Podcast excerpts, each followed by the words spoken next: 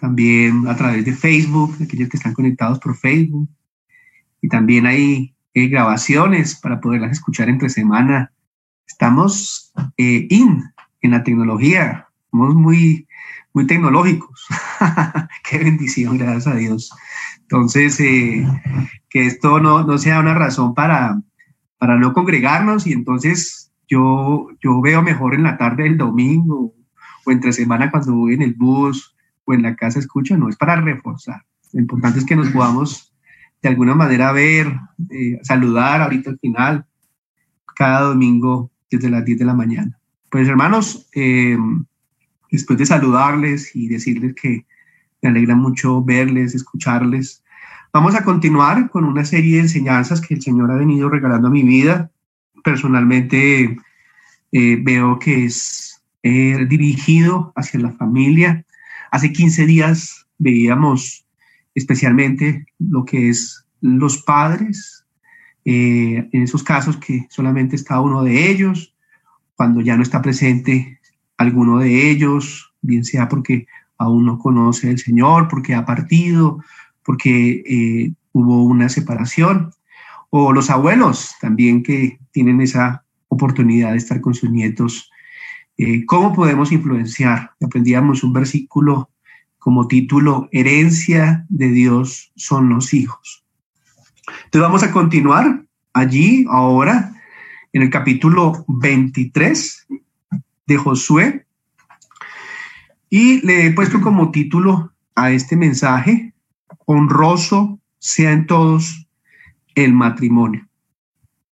Es un versículo que aparece en Hebreos eh, y en ese versículo también está eh, dos cosas, y es que no debe haber fornicación y también adulterio. ¿sí? No sé si de pronto me, ayuda leyendo ese versículo Raúl. Hebreos 13:4, mi hermano, por favor. Hebreos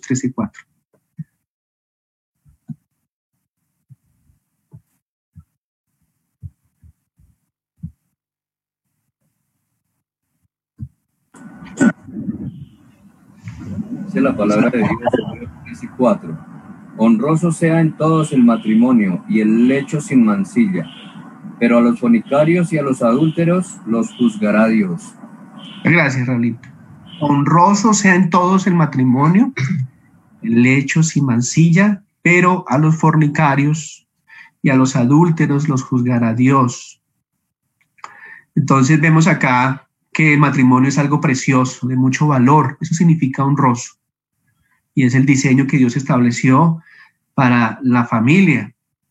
y Desde Génesis, aún desde antes de que la sociedad existiera, eh, la humanidad en su nivel general, la primera pareja dejó Dios establecido lo importante que es el matrimonio.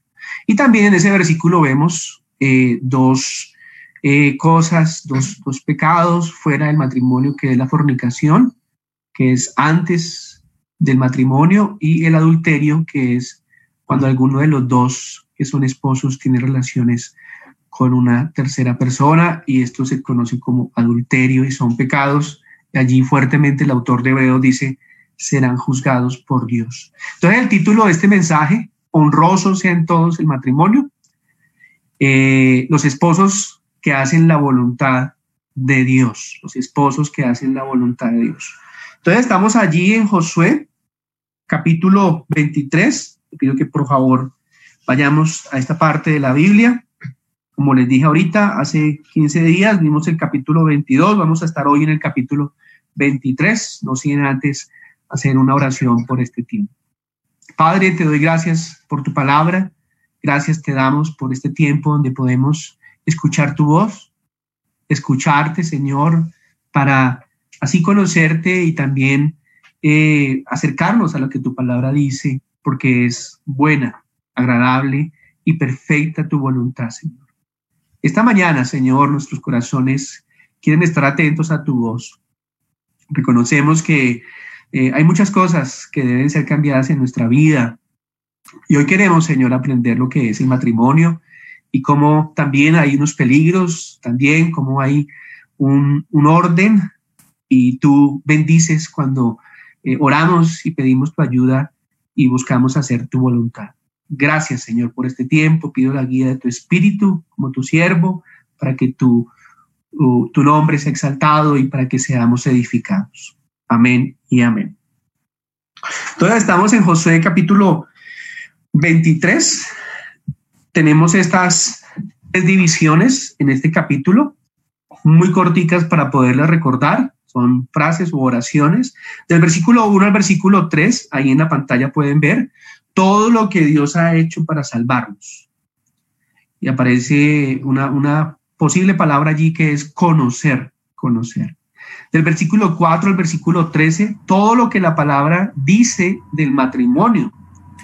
Vemos que en otras partes de la Biblia habla más, hablan también del matrimonio, pero vamos a pensar, eh, por eso hay más versículos, versículo 4 al 13, todo lo que la palabra dice del matrimonio, esforzados y guardar.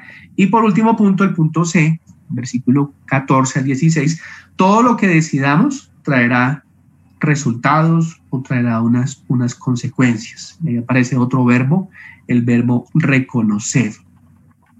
Les invito a que vayamos a la lectura del versículo 1. Aconteció muchos días después que Jehová diera reposo a Israel de todos sus enemigos alrededor, que Josué, siendo ya viejo y avanzado en años, llamó a todo Israel, a sus ancianos, sus príncipes, sus jueces y sus oficiales, y les dijo, yo ya soy viejo y avanzado en años.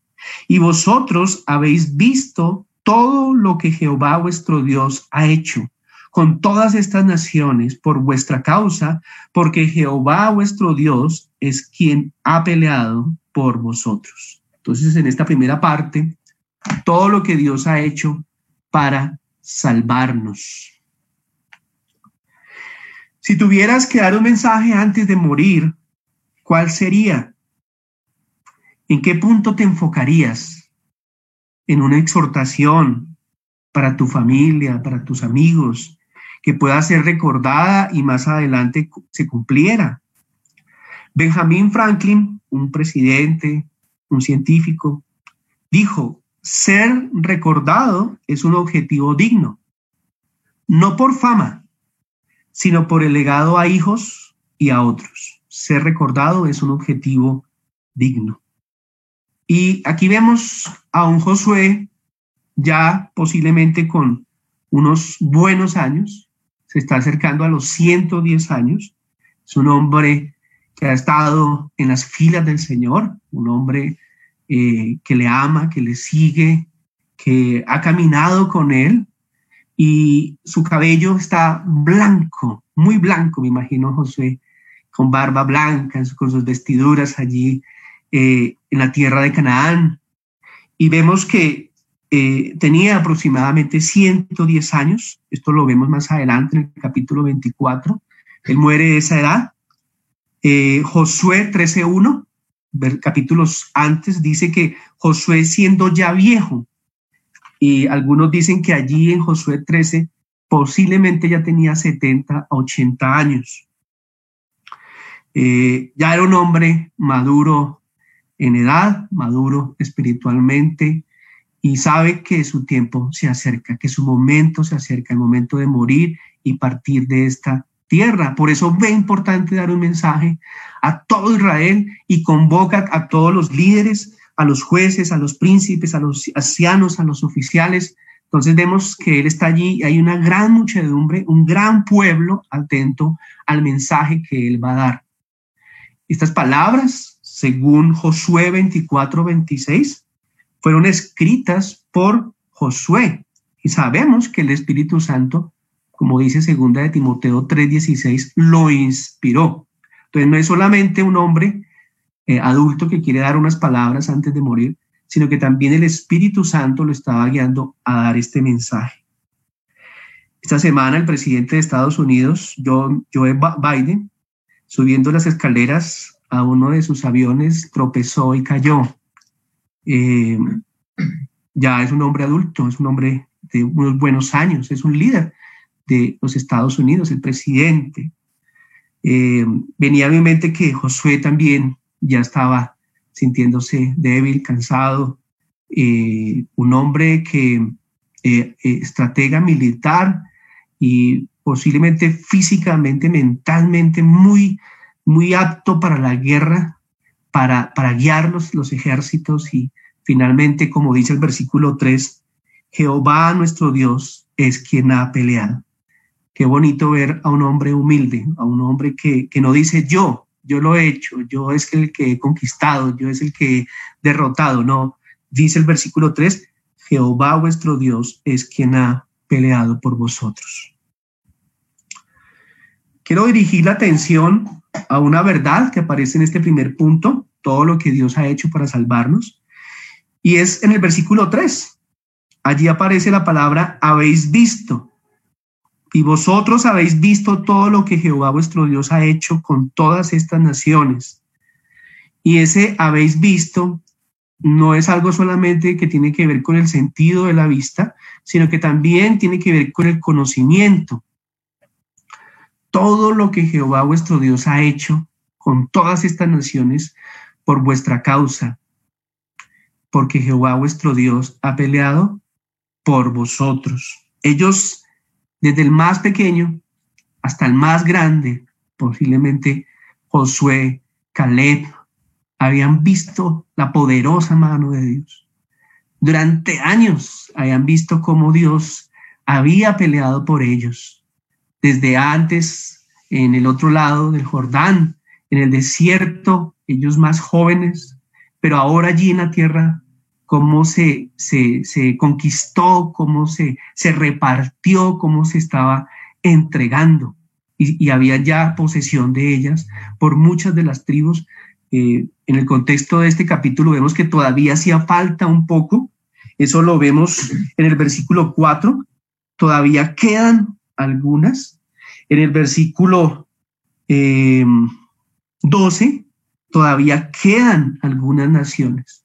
Entonces, eh, hacía falta todavía parte de la tarea y yo creo que la preocupación de, de Josué es, estos hombres deben seguir, estos hombres deben continuar con lo que Dios ha establecido y no desfallecer, porque todavía faltaba y se debía hacer toda la tarea, se debía cumplir con la misión, como dicen los, los militares, con el objetivo militar se debía, se debía cumplir.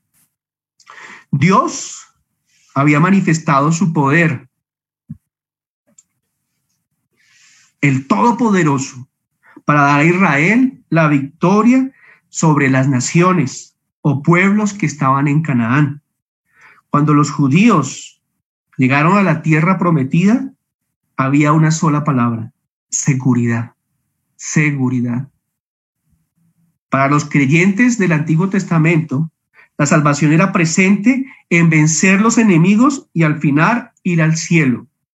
Asimismo, mis hermanos y amigos, los creyentes del Nuevo Testamento necesitan victoria presente sobre los enemigos, porque al final esa victoria también es que un día iremos al cielo. Pero en el Nuevo Testamento, yo creo y veo en la palabra que hay una mayor posición, una mayor plenitud y un mayor propósito que el que tuvo Josué, Caleb y todo el pueblo de Israel. En Cristo, nuestra mayor experiencia con Dios es una realidad y la palabra de Dios enseña esto. Todo lo que Jesús hizo, el Hijo de Dios, para redimirnos en una cruz del Calvario, fue con el fin de salvarnos, primero de qué? Pensemos por un momento, de qué Jesús nos salvó en la cruz. Y la palabra de Dios nos enseña que Dios es santo y justo, que Él podía condenarnos justamente y luego enviarnos al infierno por nuestros pecados. Entonces Jesús nos salvó de él mismo. La gloria del Evangelio es que aquel quien demanda el sacrificio, él mismo lo suple, porque el hombre no puede. Es maravilloso eso, mis hermanos, pensando en su amor, en su entrega, en su sacrificio. Él murió en esa cruz para salvarnos de Dios mismo. Y también, ah, pensando en nosotros, para salvarnos de nuestros enemigos. Por lo mínimo hay tres, cuatro, cinco enemigos. Él nos salvó del pecado, Él nos salvó de la muerte, Él nos salvó de la carne, del mundo y de Satanás. Él nos ha salvado. Aunque todavía estamos en este cuerpo y luchamos, sabemos el final, que hay victoria. Hay victoria, mis hermanos. Y somos, como dice la palabra de Dios, más que vencedores. Permítanme en esta mañana compartir algunos versículos. No los busquen tranquilos en el Evangelio a los romanos. Romanos 1.16 dice, porque no me avergüenzo del Evangelio, porque es poder de Dios para salvación a todo aquel que en él cree. Romanos 3, 23 al 25. Por cuanto todos pecaron y están destituidos de la gloria de Dios, siendo justificados gratuitamente por su gracia mediante la redención que es en Cristo Jesús, a quien Dios puso como propiciación por medio de la fe en su sangre, al haber pasado en su paciencia los pecados pasados.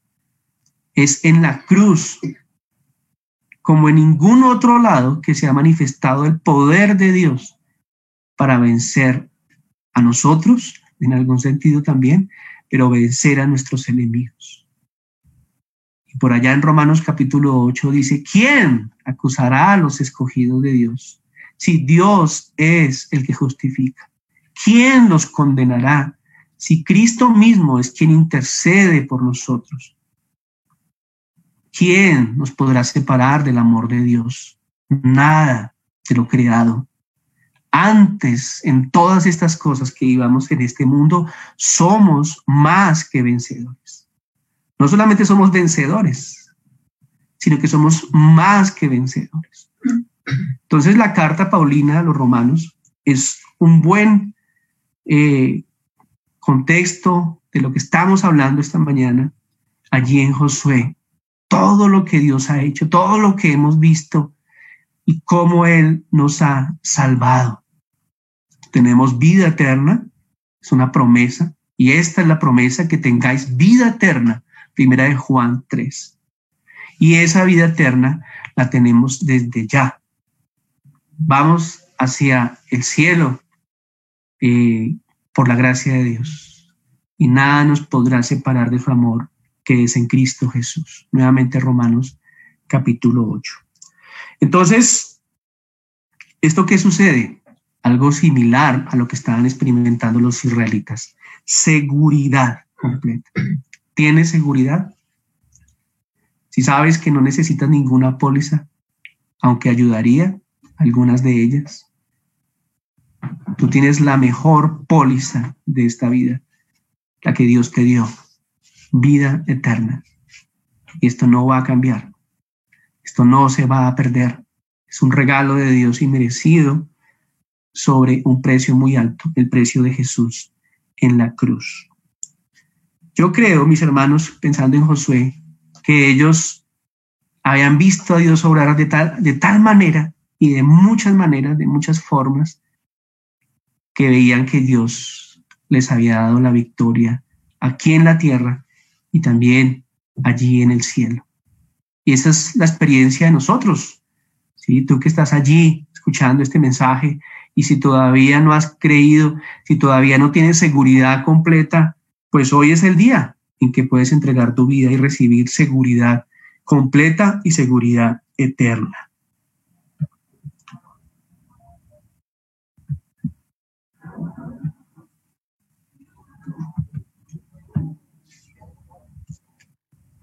Vamos a ir al versículo 4 al 13. Por favor, acompáñenme. He aquí os he repartido por suerte en herencia para vuestras tribus estas naciones, así las destruidas como las que quedan, desde el Jordán hasta el mar grande, hacia donde se pone el sol. Y Jehová vuestro Dios las echará de delante de vosotros y las arrojará de vuestra presencia, y vosotros poseeréis sus tierras como Jehová vuestro Dios os ha dicho. Esforzaos pues mucho en guardar y hacer todo lo que está escrito en el libro de Moisés, sin apartaros de ello ni a diestra ni a siniestra, para que no os mezcléis con estas naciones que han quedado con vosotros. Ni hagáis mención, ni juréis por el nombre de sus dioses, ni los sirváis, ni os inclinéis a ellos. Mas a Jehová vuestro Dios seguiréis, como habéis hecho hasta hoy. Pues ha arrojado Jehová delante de vosotros grandes y fuertes naciones, y hasta hoy nadie ha podido resistir delante de vuestro rostro.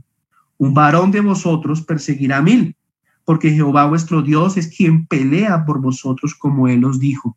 Guardad pues con diligencia vuestras almas, para que améis a Jehová vuestro Dios. Porque si os apartareis y os uniereis a lo que resta de estas naciones que han quedado con vosotros, y si concertareis con ellas matrimonios, mezclándoos con ellas y ellas con vosotros, Sabed que Jehová vuestro Dios no arrojará más a estas naciones delante de vosotros, sino que os serán por lazo, por tropiezo, por azote para vuestros costados y por espinas para vuestros ojos, hasta que perezcáis de esta buena tierra que Jehová vuestro Dios os ha dado. Entonces aquí tenemos todo lo que la palabra de Dios dice acerca del matrimonio. Aquí tenemos un mandato, o un compromiso de obediencia, ya que se había dado la ley. Entonces viene una parte muy importante que es el matrimonio. De ellos dependerían la fidelidad a este mandamiento para que la tierra permaneciera y fuera abundante.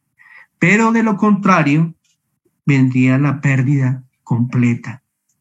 ¿Cuál es la norma específica dada por Dios? La norma especificada por Dios lo vemos en el versículo 6, 7 y también del 12 al 13 que acabamos de leer. El matrimonio según Dios. Versículo 7, versículo 12, el matrimonio según Dios. Ahí en su pantalla ustedes están viendo qué es el matrimonio. Y esta es una definición de las muchas que aparecen, me gustó, digo que es, que es completa, y dice lo siguiente. Es una unión legal de un hombre y mujer en una sociedad para establecer un hogar. Criar hijos, hay dependencia, apoyo y consuelo. Es una unión legal, es algo muy serio, es, ah, es un, un, contrato, es, es un acuerdo. La palabra de Dios utiliza la palabra es un pacto ¿sí? un pacto entre, entre Dios y nosotros. Y Génesis 2 es, es el documento eh, que aparece en la Biblia con respecto a esta unión. Dios dio a Adán una mujer eh, porque necesitaba de ella y ambos se complementan y esto es lo que vamos a leer más adelante. Para que suceda el acto del matrimonio, según la Biblia, se necesita tres cosas. Voy a pedir a algunos varones que me ayuden leyendo. Eh, si quiere, eh, Jorge, Mateo 19, 6. Eh, Fernando, Efesios 5, 31. Y Luis Carlos, Malaquías 2, 14. Hay por lo mínimo tres cosas para que suceda un matrimonio según la Biblia.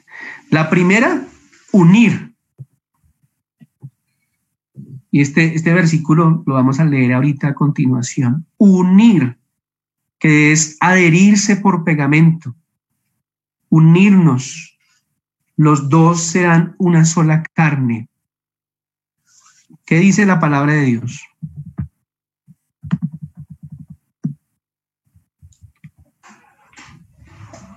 ¿Alguien tenía Mateo para leer?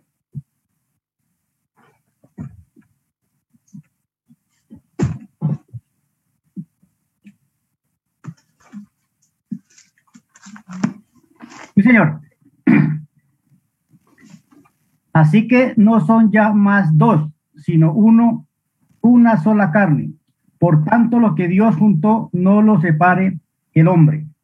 Gracias, hermano. El Señor Jesús dijo, ya no son dos, sino que son una sola carne.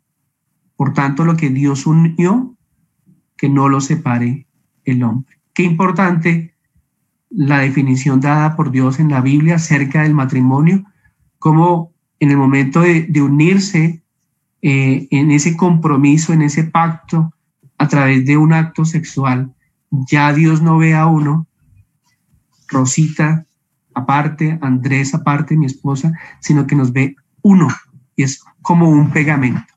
La segunda, dejar, dejar a los padres, dejar a padre y madre.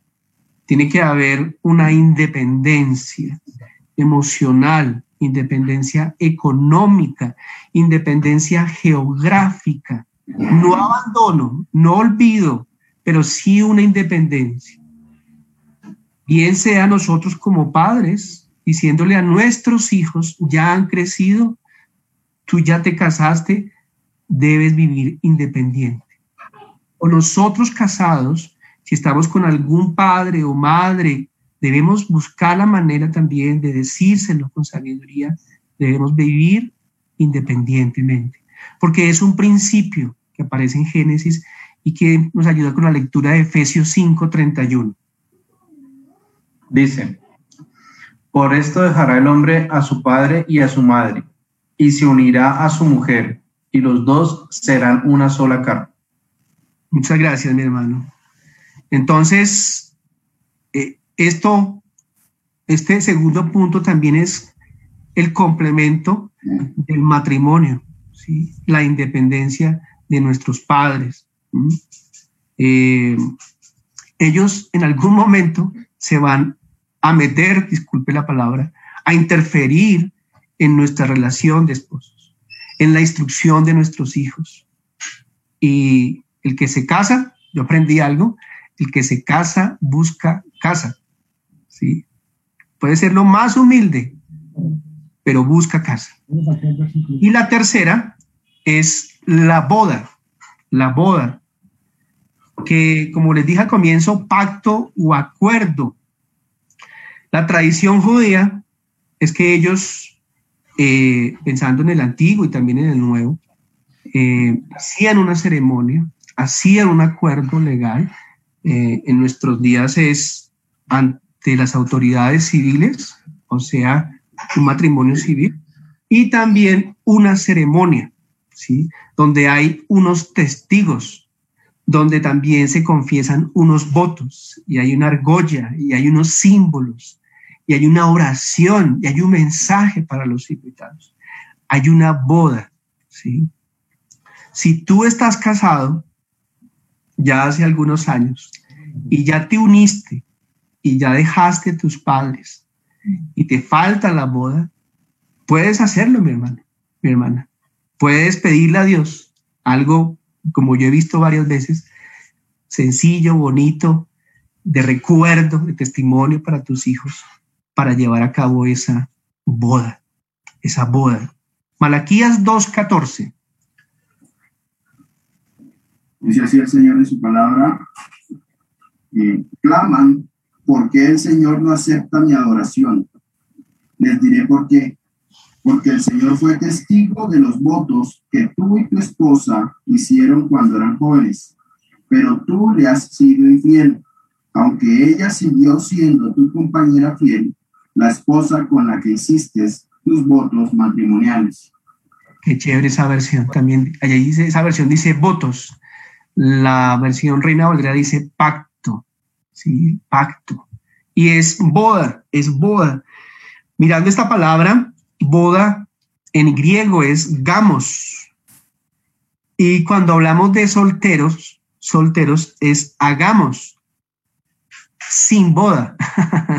un, joven o una joven es un hagamos, es sin boda. Debe permanecer fiel al Señor, en santidad, todavía esperando que Dios le coloque esa mujer y ese hombre que Él tiene para él o para ella. Es un sin boda en griego. Entonces, estos tres por lo mínimo son los principios que Dios da a esos esposos la unión, ¿sí? ayer los que se perdieron la cena de parejas, la reunión de parejas, hay una unión emocional, hay una unión espiritual y hay una unión, una unión estética, estética. Su hermano Fernando nos compartía esto eh, con respecto a esa, a esa unión. Dejar, otro verbo, otra acción, visitarlos de vez en cuando. Ahí están mis papás también conectados. Trato de visitarlos cada 15 días, una vez al mes.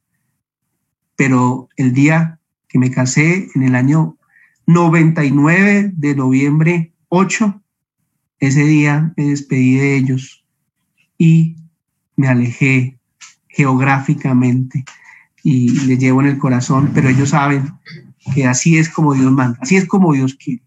Y la boda, la ceremonia, también es importante, mis hermanos. Tener unas bonitas fotos, eh, un buen video, recordando esos votos que he tenido con ella o con él.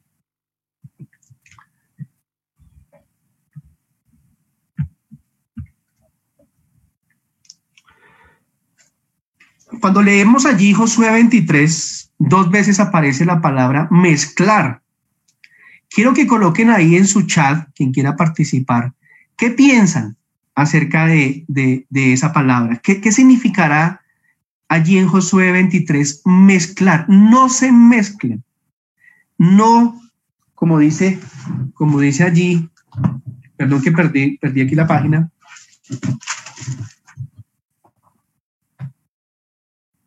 no mezclando con, con, las otras naciones. Me gustaría no, no, escucharles, sino que colocaran ahí en el chat a qué hará referencia eso. Hemos hablado del matrimonio, de lo valioso, de lo importante, de lo bonito. Allí colocaron no unir, no unir con otras naciones. ¿Qué será eso de mezclar? Viene a mi mente como el agua y el aceite, que es una frase que utilizamos de, oiga, esto no porque no, hay una reacción, hay algo negativo. No revolver, dice la familia Romero. Dice José Luis, no estar junto a ellos, no contaminarse, dice Aida. Muchas gracias. Mi esposa también dice, es parte del mandato de santidad y mantenerse apartados. Ah, no, ese es William. William. Muy bien, muy bien. Pues esta es la otra cara de la moneda. Muchas gracias por, sus comentarios. Esta es la otra cara de la moneda y, mucho de lo que ustedes han escrito allí tiene relación. Allí especialmente es que ellos como judíos no podían tener un matrimonio, como lo acabamos de ver, con un no judío. No era algo solamente de, no era algo de raza, ¿sí? sino de su fe, de su creencia en Dios, de su pacto con Dios. Primero su pacto con Dios. Y Dios quería unir a un hombre y una mujer bajo ese pacto. O sea, en palabras, a dos creyentes no a un creyente y a un incrédulo. Cuando vamos al Nuevo Testamento, esto aparece allí, les invito que vayamos a 2 de Corintios 6, 14. ¿Qué nos enseña acerca de esto el Nuevo Testamento? Dice, no os unáis en yugo desigual con los incrédulos. Ese es un mandamiento para todos los creyentes. Eh, estoy seguro que hemos escuchado la palabra cónyuge cuando los dos están como esposos, hombre y mujer, bajo la bendición de Dios, esto es un cónyuge, es mi cónyuge. Y esto hace referencia al matrimonio de dos. Ahí tenemos el versículo. No os unáis en yugo desigual con los incrédulos. ¿Qué compañerismo tiene la justicia con la injusticia? ¿Y qué comunión la luz con las tinieblas? ¿Y qué concordia Cristo con Belial? ¿O qué parte del creyente con el incrédulo? ¿Y qué acuerdo hay entre el templo de Dios y los ídolos? Porque vosotros sois templo del Dios viviente, como Dios dijo, habitaré y andaré entre ellos, y seré su Dios, y ellos serán mi pueblo. Por lo cual, salid en medio de ellos y apartados, dice el Señor, y no toquéis lo inmundo y yo recibiré y seré para vosotros por Padre, y vosotros me seréis hijos e hijas, dice el Señor Todopoderoso. Entonces aquí en el Nuevo Testamento, en el Nuevo Pacto, no utiliza la palabra mezclar, no se mezclen, sino que utiliza la palabra no os unáis, está en verde, mis hermanos allí en la pantalla, no os unáis en yugo desigual con los incrédulos. Ahora, definamos qué es esto. Es una barra de madera que une a dos bueyes, el uno al otro, y tiran una carga, trabajan el terreno, hacen un equipo. El más claro ejemplo de un yugo desigual es colocar un buey con un burro, con un caballo o con un asno, porque si se hace esto, no pueden realizar la tarea indicada. En vez de trabajar juntos, están en desacuerdo. No solo se camina lento, sino que no cumplen la meta. No cumplen la meta. Ahí tenemos una imagen, una imagen habla más que mil, que mil palabras. Tenemos a, a un buey y tenemos a un burro. Eso es yugo desigual y lo que tienen ahí encima en la madera, ese es el yugo. Pero ¿por qué es desigual? Aunque lo que enseña Corintios es también a no tener relaciones comerciales con los inconversos, con los incrédulos, con un mundano, es también con relación al matrimonio. Si tú conoces al Señor, Dios te enseña en el Antiguo Testamento y en el Nuevo Testamento que tu futuro esposo y tu futura esposa ha de ser una creyente, una mujer temerosa de Dios, una mujer que ama la palabra de Dios y que le sirve y que esté también bajo la cobertura del pacto de la gracia o del evangelio. Esto es lo que nos enseña allí Corintios 6, 14, 18. Los creyentes y los incrédulos son opuestos como estas cinco comparaciones, las que está en blanco. Ahí vemos cinco comparaciones ¿Qué acuerdo hay entre la luz y las tinieblas, entre, entre el templo de Dios y los ídolos? ¿Sí? Ninguna. La, la respuesta que podemos decir es no hay ningún compañerismo, no hay ninguna comunión. Lo mismo sucede con un creyente y un incrédulo. El versículo 16 que está en amarillo, le he puesto la palabra presencia. Nosotros los creyentes tenemos la presencia de Dios porque somos templo del Espíritu Santo. Somos su morada y su propiedad. Lo que está allí en rojo, por lo cual salid en medio de ellos y apartados, dice el Señor, y no toquéis lo inmundo. Yo aquí le coloqué la palabra proceder. La orden del Señor es de salir o no permanecer en este pecado. Salid en medio de ellos y apartados, dice el Señor. No toquéis lo inmundo, por ahí alguien colocó, nos podemos contaminar. Así es. Y la azul, y yo recibiré y seré para vosotros por Padre, y vosotros me seréis hijos e hijas, dice el Señor, Dios Todopoderoso. Esto es una promesa. Volveremos al Padre si en algún momento nos hemos apartado por este pecado, si nos arrepentimos y recibiremos su poder, recibiremos su poder. Presencia, proceder hay que tomar a veces decisiones con respecto a esto y una promesa. El yugo desigual, el yugo desigual, mis hermanos, es salirse del diseño de Dios, lo que la Biblia llama fornicación. ¿Qué es fornicación? Es el acto de mantener relaciones sexuales fuera del matrimonio. En palabras de este mundo es unión libre, rejuntarse, amigo con derechos, o mi pareja, pero no es mi esposo o mi esposa, o solamente somos novios, pero no hay algo serio como Dios quiere. Con este, con este, con este pasaje que acabamos de ver, es también importante hacer aclaración de otras cosas, hacer aclaración de otras cosas. Vayamos a 1 Corintios, por favor, 6.13.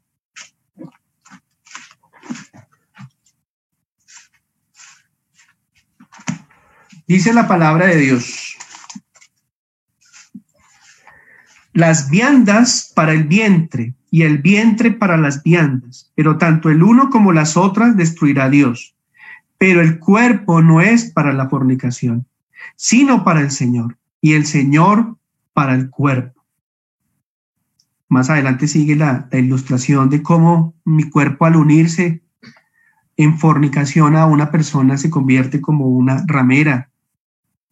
Versículo 16. ¿O no sabéis que el que se une con una ramera es un cuerpo con ella? Porque dice los dos serán una sola carne. Pero el que se une al Señor, un espíritu es con él.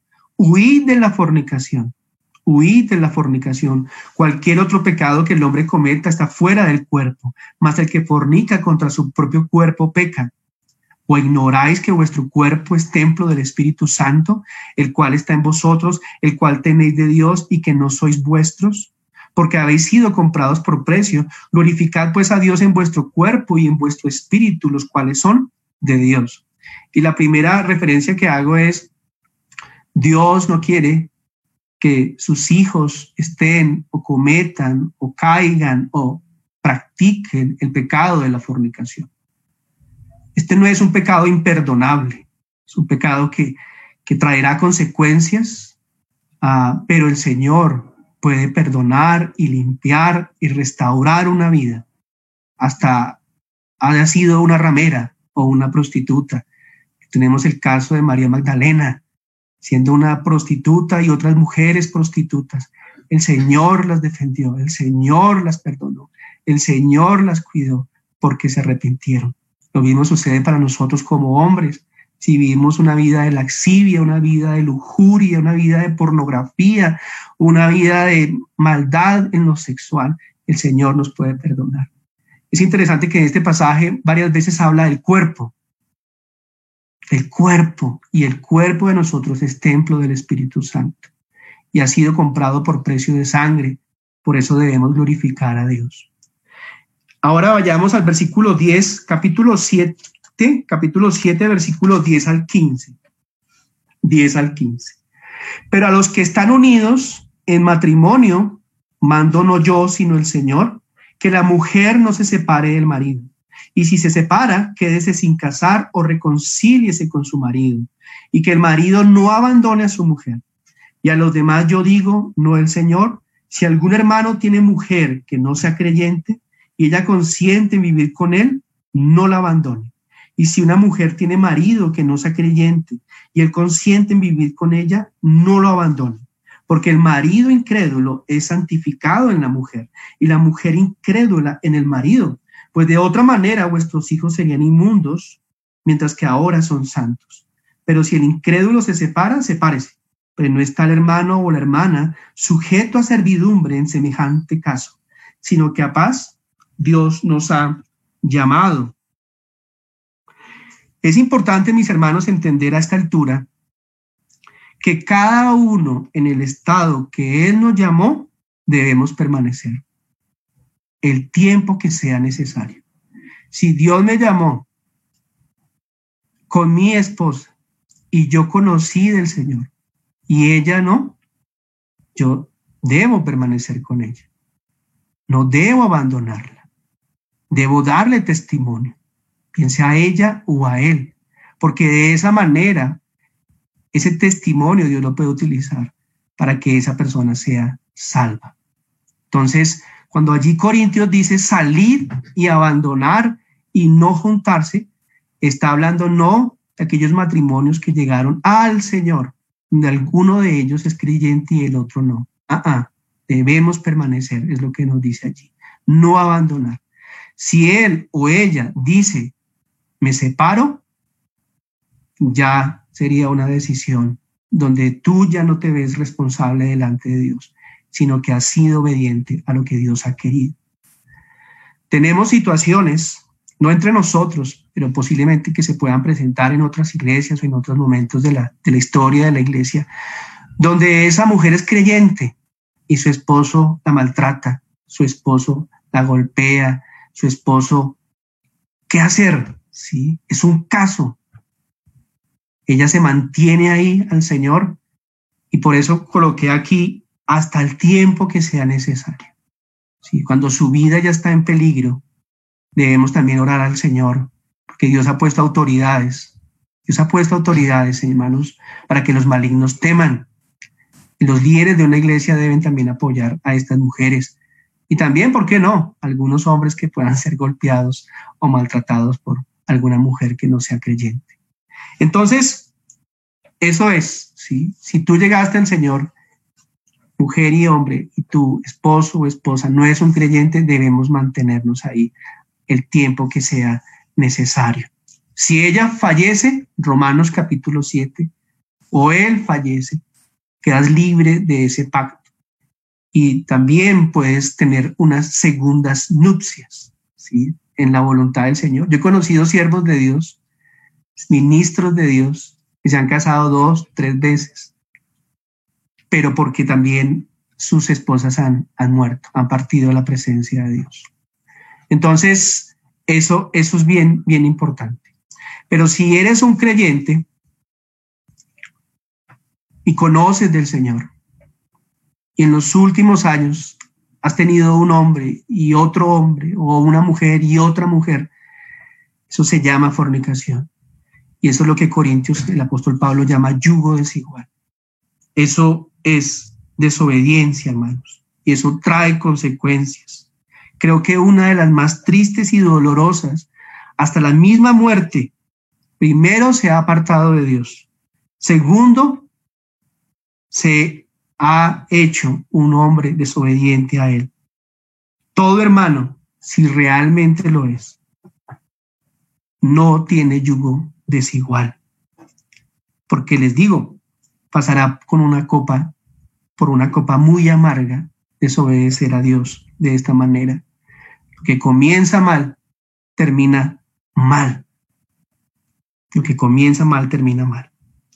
Aún así, frente a esta situación, creemos que si se arrepiente, Dios está dispuesto a perdonar, a limpiar, a cambiar a una persona de su pecado. Si te encuentras en una relación de yugo desigual ahora, ora al Señor, pídele luz para que te muestre cuál es el mejor camino para salir de esa situación. Vuélvele a entregar tu vida a Jesús. Nosotros como liderazgo, con nuestras esposas, podemos orientarte y aún apoyarte.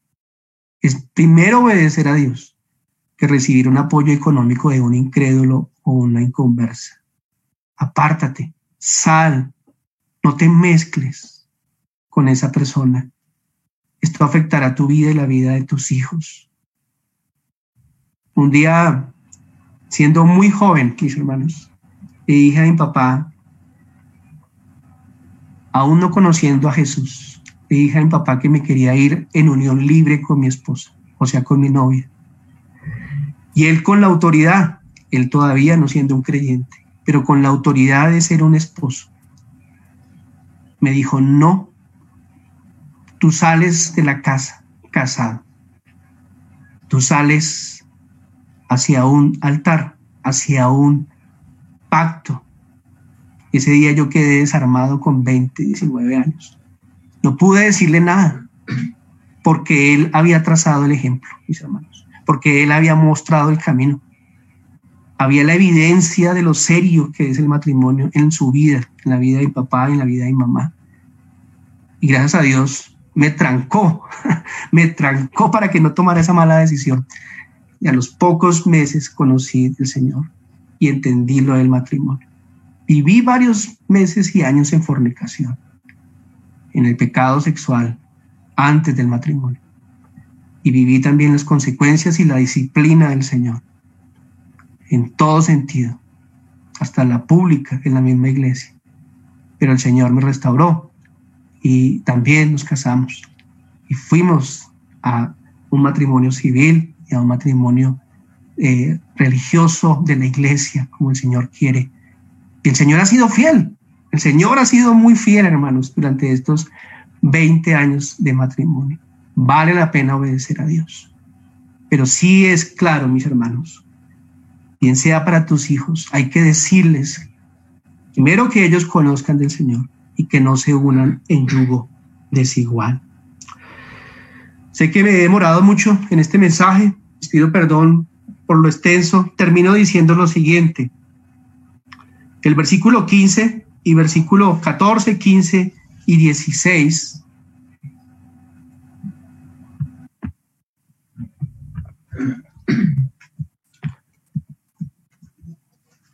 dice la palabra de Dios allí en Josué. He aquí que yo estoy para entrar hoy por el camino de toda la tierra. Reconoced pues con todo vuestro corazón y con toda vuestra alma que no ha faltado una palabra de todas las buenas palabras que Jehová vuestro Dios ha dicho de vosotros. Todas os ha acontecido, no ha faltado ninguna de ellas. Pero así como habéis venido sobre vosotros toda palabra buena que Jehová vuestro Dios os había dicho, también traerá Jehová vuestro sobre vosotros toda palabra mala, hasta destruiros de sobre la buena tierra que Jehová vuestro Dios os ha dado. Si traspasareis el pacto de Jehová vuestro Dios, que él os ha mandado, yendo y honrando a dioses ajenos e inclinando a ellos, entonces la ira de Jehová se encenderá contra vosotros y pereceréis prontamente de esta buena tierra que él os ha dado. En otras palabras, como el versículo que aparece ahí, no os engañéis, Dios no puede ser burlado, pues todo lo que el hombre sembrare, esto también segará, porque el que siembra para su carne, de la carne segará corrupción, mas el que siembra para el espíritu, del espíritu segará vida eterna. Galatas 6, versículos 7 y 8.